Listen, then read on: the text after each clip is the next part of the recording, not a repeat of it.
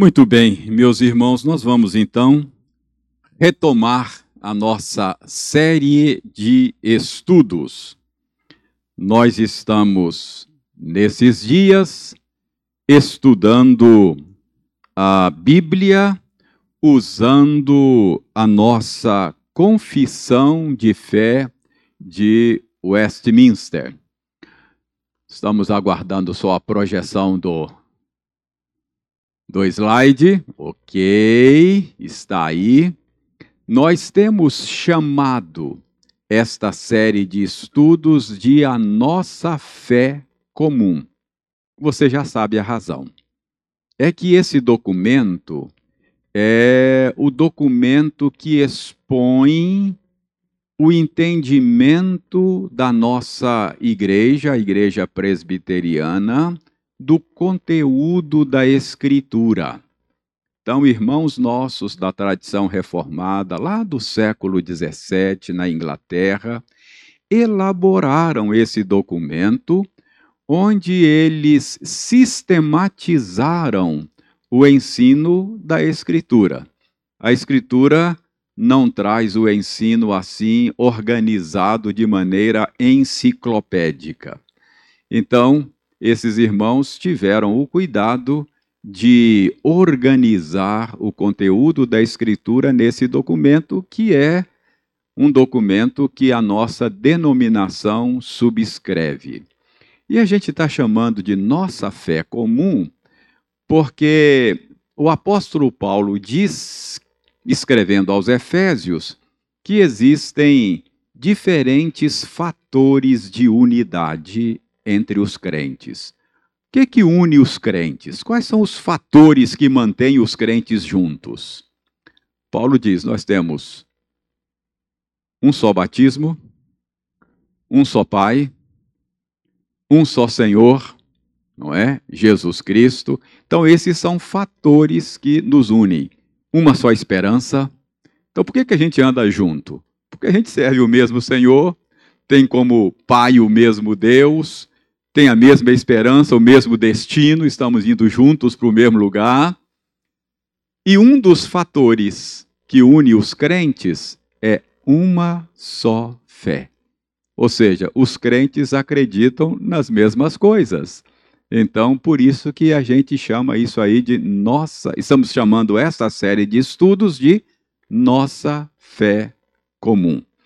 É o, o, o a fé que unem o, que une os presbiterianos, não é? Bom, esse documento está dividido em capítulos e parágrafos.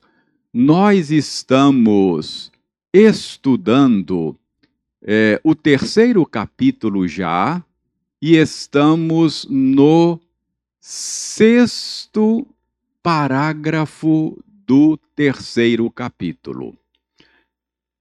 Qual é o tópico estudado no terceiro capítulo? O tópico estudado no terceiro capítulo é a doutrina do eterno decreto de Deus. Estamos no final desse tópico. Uh, esse tópico do terceiro capítulo, ele tem, se não me engano, sete parágrafos nós já estamos no sexto. Então, estamos quase terminando esse tópico, que é o tópico do eterno decreto de Deus. Você já sabe que o eterno decreto de Deus significa que tudo, absolutamente tudo que acontece na história foi previamente decretado por Deus. Não existem acasos, a história não é um emaranhado de acontecimentos sem sentidos e casuais, mas a história é a execução de um plano que Deus elaborou na eternidade. Então, essa é a nossa crença e nós já vimos isso na Bíblia. Nós já vimos que esse decreto eterno, ele é um decreto abrangente. nós já vimos que as coisas grandes, coisas pequenas, aparentemente sem importância, estão contempladas nesse decreto. Nós já vimos que as coisas agradáveis e desagradáveis estão contempladas nesse decreto. Coisas boas e coisas ruins estão contempladas nesse decreto. Até aquelas coisas que parecem fortuitas, casuais, estão contempladas nesse decreto. E nós aprendemos que até os atos pecaminosos estão contemplados nesse decreto. Vimos que esse decreto ele é envolto em mistérios. Vimos que muitas pontas ficam sem amarrar. E que nós, embora creiamos que a nossa racionalidade é uma boa ferramenta que Deus nos deu, ela tem os seus limites. Deus é um ser muito maior do que nós, a mente dele é insondável, e por isso mesmo nós não temos nenhum problema de ficar com pontas soltas. Nós entendemos que a nossa racionalidade fica aquém de compreender exaustivamente Deus e a sua vontade. O próprio Deus disse que os caminhos dele não são os nossos caminhos que a mente dele é insondável. Já passamos por aí. E nesses dias nós estamos vendo que esse decreto eterno, este plano elaborado antes da fundação do mundo, ele contempla até mesmo o destino eterno de homens e anjos. Então, para nós, os presbiterianos, a obra salvadora de Deus é uma obra de natureza monergística. Você já está familiarizado com esse termo. Monergismo quer dizer obra de um só. A nossa salvação, do início ao fim, é uma obra de Deus. Outras tradições cristãs entendem que a obra da salvação é uma obra sinergística, é uma obra resultante tanto da, do esforço de Deus e do esforço humano. Mas para nós não. Para nós, Deus é o Senhor da nossa salvação. Bom, então vamos vamos reler o enunciado desse sexto parágrafo. Assim como Deus destinou os eleitos para a glória, assim também, pelo eterno e muito livre propósito da sua vontade, pré-ordenou todos os meios que conduzem a esse fim. Os que, portanto, são eleitos, achando-se caídos em Adão, são remidos por Cristo, são eficazmente chamados para a fé em Cristo pelo seu Espírito que opera no tempo devido, são justificados, adotados, santificados e guardados pelo seu poder por meio da fé salvadora. Além dos eleitos, não há nenhum outro que seja remido por Cristo, eficazmente chamado, justificado, adotado, santificado e salvo.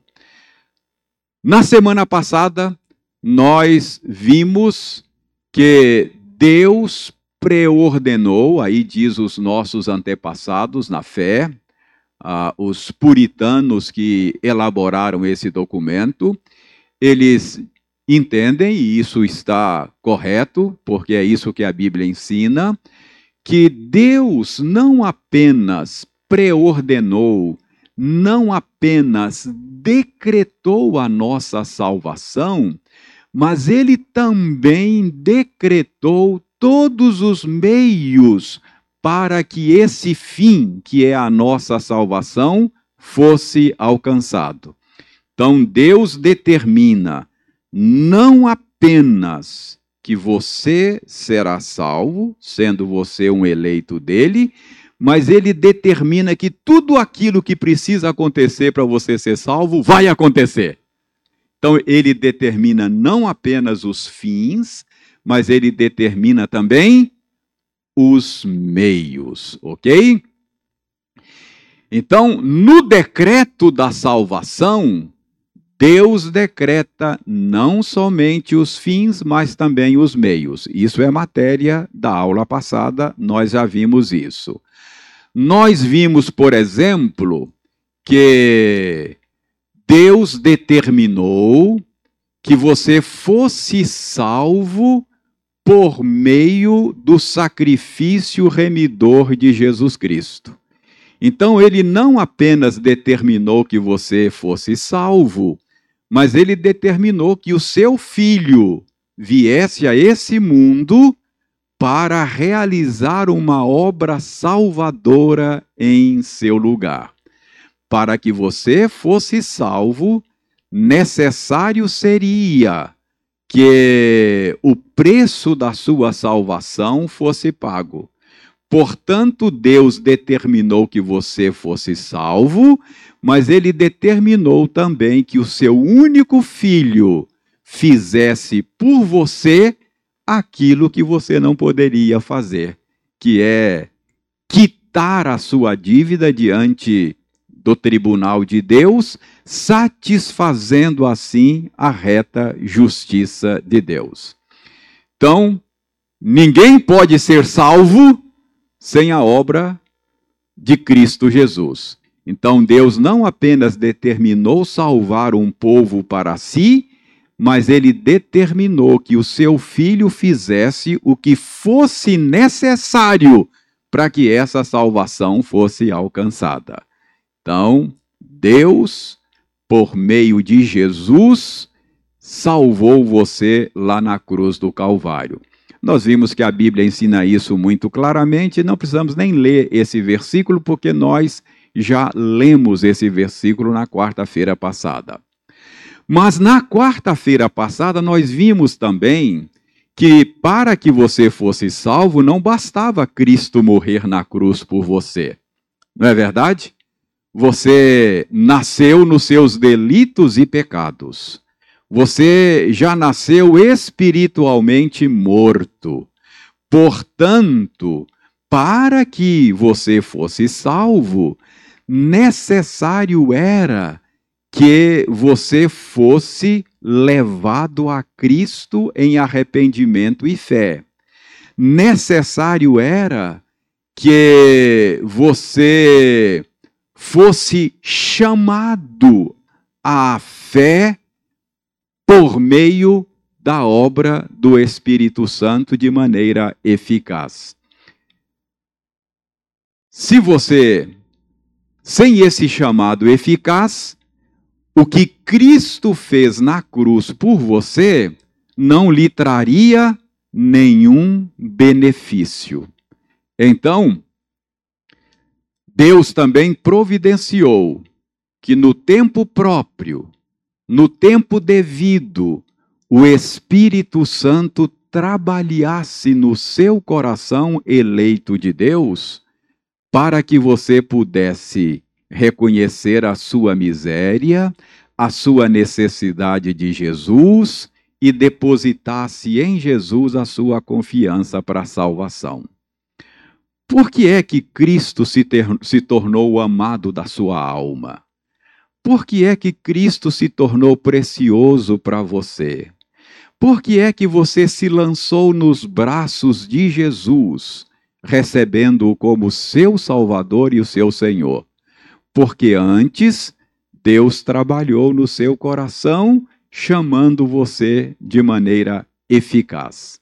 Então Deus não apenas determinou a sua salvação, mas ele determinou tudo aquilo que fosse necessário para que você fosse salvo. Dentre outras coisas, ele determinou que você fosse chamado de maneira eficaz. Eu disse na semana passada que há uma maneira não eficaz da pessoa ser chamada, não é? Certamente você que foi a Cristo em arrependimento e fé foi chamado antes desta desta desse chamado eficaz de outras maneiras. Possivelmente você ouviu a voz de Deus na leitura da Bíblia, Provavelmente você ouviu a voz de Deus no ensino da Bíblia, na pregação. Possivelmente Deus falou ao seu coração por meio da sua consciência, mas tudo isso caiu em ouvidos moucos e em coração empedernido. Você continuou perdido nos seus delitos e pecados. Mas houve um momento na sua vida que Deus trabalhou de uma maneira especial, que o Espírito Santo tirou o coração de pedra e deu um coração de carne. Que Deus, de maneira poderosa, abriu seus olhos e você contemplou a beleza de Cristo. Que Deus destrancou os seus ouvidos e a voz dele soou doce para você. E aí você foi a Cristo para ser salvo. Tudo isso, obra de Deus. Do início ao fim, a sua salvação é uma obra de Deus. Deus está operando a sua salvação. Deus está tornando realidade na história, na sua história pessoal, aquilo que ele decretou antes da fundação do mundo. Para usar então uma metáfora da construção civil, Deus não apenas elaborou o projeto, mas ele executa esse projeto na história, não é? Muito bem, nós vimos aí textos que ensinam isso, nós não precisamos reler esses textos. Agora sim, nós chegamos a um outro passo que o próprio Deus dá para a sua salvação.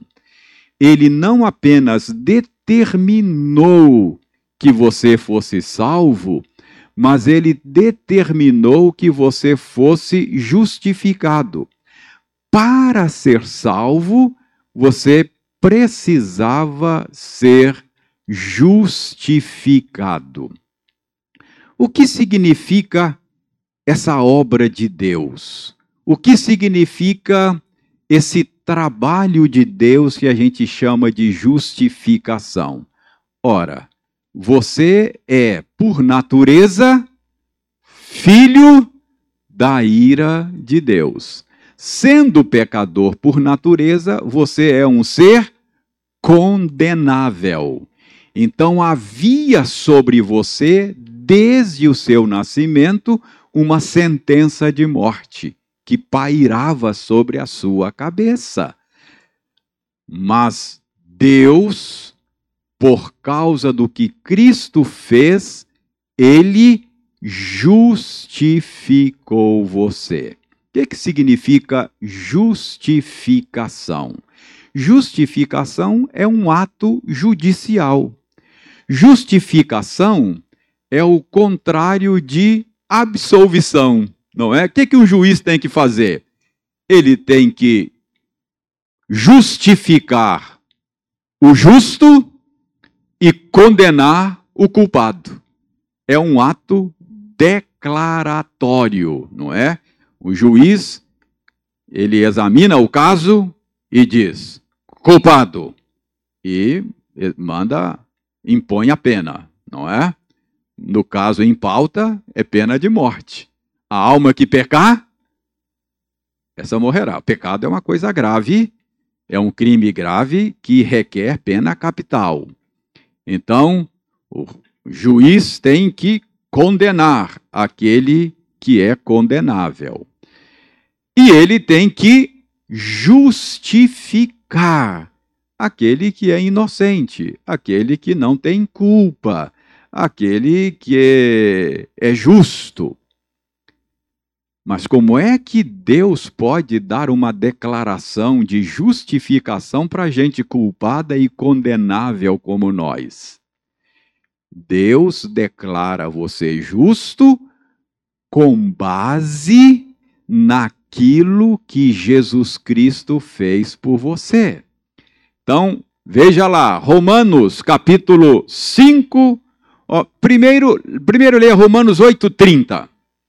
Alguém abra aí e leia para nós Romanos 8,30.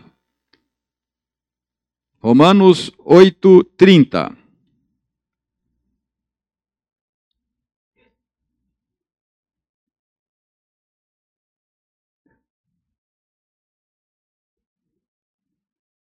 Note, Ildeir, esses passos necessários para que a nossa salvação seja alcançada.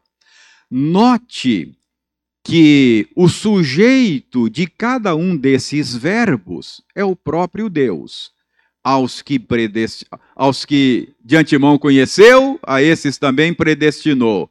Aos que predestinou, a esses chamou aos que chamou. Quem é o sujeito desses verbos? Quem predestinou? Quem chamou? Quem justificou? Deus. Então, quem é o autor da sua salvação? Deus. É uma obra monergística. É Deus quem salva o pecador por sua graça. Então, ele não apenas nos amou com amor eterno, ele não apenas decretou a nossa salvação, mas ele também tomou todas as providências necessárias para que a nossa salvação se tornasse uma realidade. E dentre as providências necessárias, ele providenciou a nossa justificação. Então, eu disse que a nossa justificação se dá por causa do que Cristo fez. É isso que Romanos 5, verso 1 ensina, com todas as letras. O que, que ensina Romanos 5, 1? Justificados, pois, mediante a fé, temos paz com Deus. Ah, esta justificação nossa, ela acontece por causa do que Jesus Cristo fez. Então, com base na obra salvadora de Jesus Cristo, nós somos declarados justos. Deus tratou o justo como pecador, ele foi feito pecado por nós, para que os pecadores como nós pudéssemos receber o tratamento de justos. Então, que, que nós estamos vendo aí?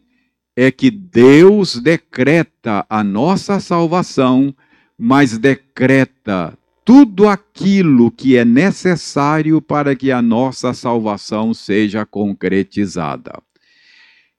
Qual a outra coisa que Deus faz para que nós sejamos salvos, não é?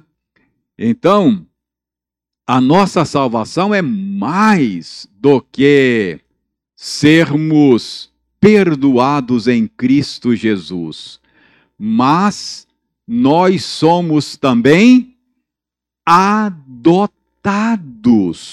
Esta é uma outra providência que o próprio Deus toma em prol da nossa salvação.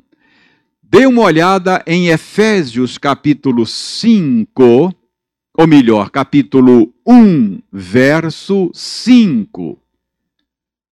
Alguém ache para nós Efésios 1, verso 5?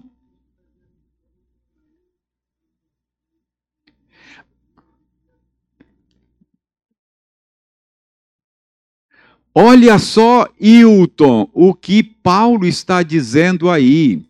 Paulo está dizendo que o Senhor Deus nos predestinou para Ele para adoção de filhos por meio de Jesus Cristo, segundo o beneplácito da sua vontade, segundo o desejo do coração dele. Então, Deus decretou também fazer de nós seus filhos adotivos. Então, esta é uma outra providência que engloba o que é que, que, o, que, o, que o decreto eterno de Deus engloba. Então, ele nos faz filhos dele. Esse é um outro passo para que a nossa salvação seja concretizada. Por causa da nossa união com Cristo, nós somos recebidos como filhos adotivos de Deus. Romanos 8, 14 a 17 é aquela passagem que diz que essa é a consequência de termos recebido o Espírito de Deus. Quando Deus concedeu a você e a mim o Espírito dele, ele estava nos adotando na sua família. Quem tem, aquele que aquele que não tem o espírito de Cristo, esse tal não é dele. E é esse espírito que habita em nós que Paulo diz que é aquele espírito por meio do qual nós clamamos Abba, que é um título de intimidade, não é? é da língua hebraica. Ou seja, por termos o Espírito de Deus habitando em nós, nós temos uma relação filial com o Senhor, a ponto de chamá-lo Abba, ou seja, papai. É um tratamento íntimo para os filhos ah, naquela cultura. E Paulo diz nessa mesma passagem que é por causa desta habitação do Espírito que nós temos a certeza de que somos adotados por Deus. Paulo diz que o Espírito de Deus testifica com o nosso espírito que nós somos filhos de Deus. Então, de maneira interna, misteriosa, o Espírito Santo comunica ao meu coração que eu sou aceito como filho na família de Deus. Então, todos esses passos necessários para a nossa salvação acontecem na nossa história porque Deus antes decretou isso no seu plano. Tudo isso estava lá previsto, decretado, planejado pelo próprio Deus. Além disso, também Deus decretou, planejou que a sua salvação se desse por meio de um processo de santificação. Então, você não é você não é aceito e não é salvo por causa da sua santificação. Mas a sua santificação é resultante desta salvação planejada por Deus. Porque quando Deus planejou, ele planejou também que os seus eleitos fossem não apenas justificados, mas que eles também fossem santificados. Esse é um ponto que muita gente que se opõe à doutrina da soberania de Deus na salvação se opõe com base nisso aí. Certamente você já ouviu dizer assim: olha, vocês presbiterianos ensinam uma coisa que estimula uma vida, uma vida relaxada dos crentes. Porque vocês falam que é Deus que salva. Vocês falam que é Deus que predestina? É Deus que salva, então eu posso viver de maneira ímpia, porque é Deus que salva. Então, essa doutrina que vocês ensinam da predestinação, essa doutrina que vocês ensinam da soberania de Deus na salvação, estimula o crente a viver uma vida pecaminosa, uma vida ímpia, porque é Deus quem salva. É não entender esse ponto. O Deus que planejou e decretou a sua salvação, decretou também que ela acontecesse por meio do processo de santificação. Se o seu pacote veio faltando santificação, não foi Deus que mandou para você. Essa salvação sua é fake. Percebe? Porque o pacote da salvação que Deus preparou inclui santificação. Percebe? Se você diz, não, eu sou eleito, eu sou predestinado e vive vida ímpia e porca, me desculpe. Essa sua eleição é para inglês ver. Porque o mesmo Deus que decretou a sua salvação, lá no final, ele decretou que você chegaria lá por meio de um processo de sem santificação, ninguém verá o Senhor. Percebe? Então, o pacote de salvação que Deus preparou para os seus eleitos inclui santificação.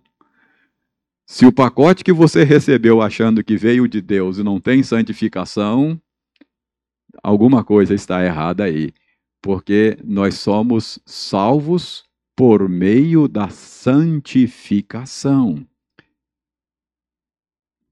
1 de Pedro 1:2. Texto 1:2, foi o texto que nós lemos? Foi, não? 1:3, né? É, então, veja o 2, 2. Vamos ver lá.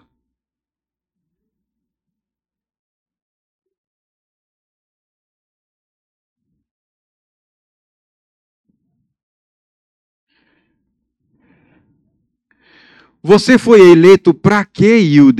Leia, releia aí. Você foi eleito segundo a presciência de Deus, você foi eleito.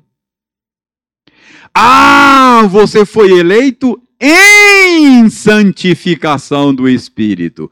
Você foi, foi, foi eleito para ser salvo em santificação. Continue lendo.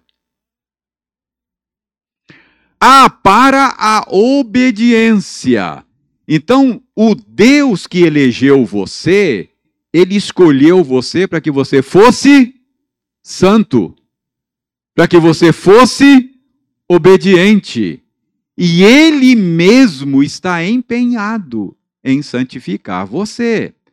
Então, é muito importante a gente entender isso, porque esse é um ponto no qual muita gente descarta a soberania de Deus na salvação, porque acha que se você falar que é Deus quem salva, vai estimular uma vida pecaminosa para os crentes. Mas não é verdade.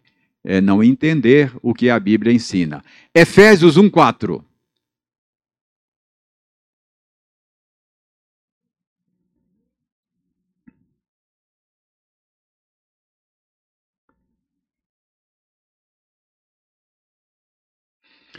Ele nos escolheu pá, em Cristo para quê? Para sermos santos e irrepreensíveis perante Ele, não é? Então, se alguém se diz eleito de Deus, escolhido, predestinado, mas eu não vejo na vida dele nenhum processo de santificação em andamento, eu vou dizer: olha, talvez você não seja um eleito de Deus. Porque aqueles que Deus escolheu, ele escolheu para serem santos. Então, se não há em você nenhum desejo de santidade, se você não luta contra o seu pecado, se você não se esforça para obedecer a Deus, talvez você esteja enganado quanto à sua eleição. Percebe qual é o ponto? Segundo aos Tessalonicenses 2:13.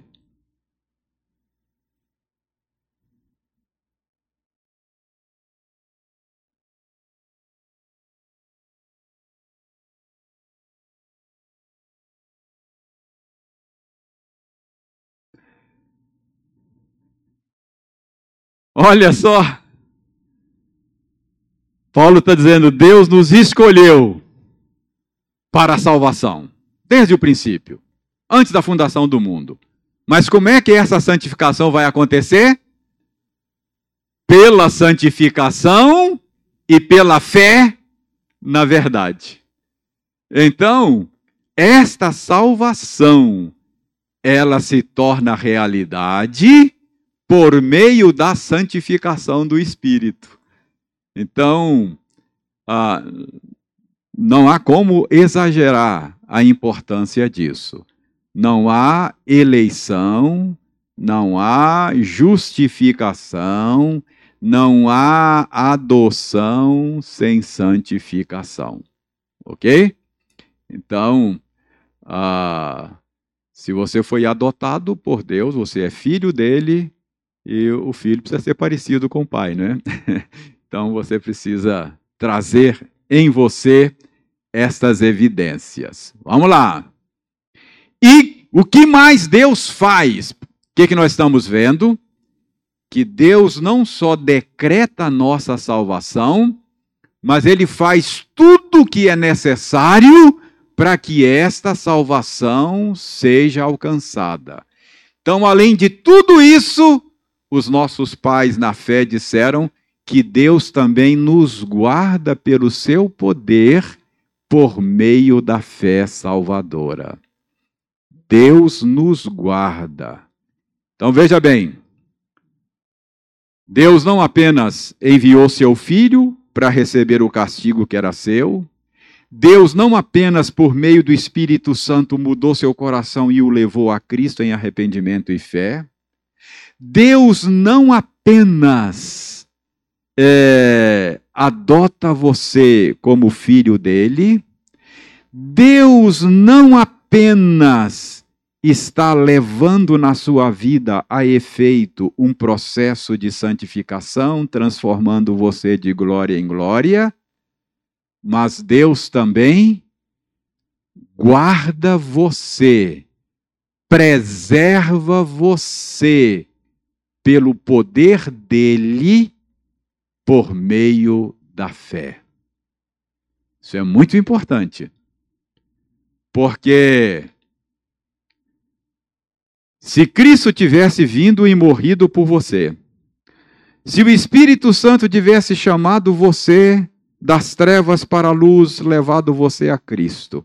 Se você tivesse sido adotado como Deus fez, e se Deus tivesse começado a obra santificadora em você, mas se Deus não preservar, não guardar você pelo poder dele, sabe o que, que aconteceria? você perderia a salvação e ela não seria concretizada.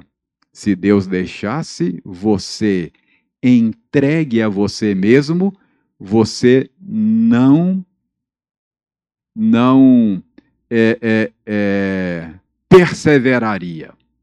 Ok? Agora sim, UDI, é o texto que você leu. 1 de Pedro 1,5. O Wildeir leu o texto conosco, que é um texto bem dizendo ao Senhor que nos chamou para uma viva esperança, não é? A nossa salvação aí é chamada de uma esperança viva, imarcessível, imurchável, é um tesouro, é o nosso destino, está reservado nos céus para revelar-se no último dia, não é isso? Então, bendito Deus e Pai que nos, que nos é, é, é, predestinou, nos escolheu para essa viva esperança. Mas para que essa esperança seja alcançada, o que, que Deus precisa fazer também? Verso 5.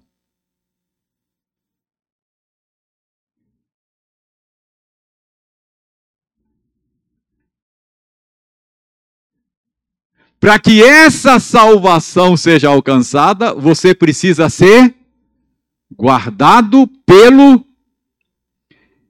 Gente, você já parou para pensar nisso? Por que, que você continua crente hoje? Por que, que você não apostatou? Por que, que você não abandonou a fé? Porque Deus guardou você com o poder dele. Não é porque você é forte, não. É que Deus guardou você. Você já parou para pensar em quantas forças poderosas e malignas conspiram contra a sua salvação? Por exemplo, a Bíblia diz que Satanás vive ao derredor, rugindo como leão, procurando alguém para devorar. Satanás está muito interessado em destruir a sua salvação. E ele tem algum recurso para isso. Imagina, imagina. Quanta coisa Satanás poderia fazer para arruinar a sua vida. Pense um pouquinho.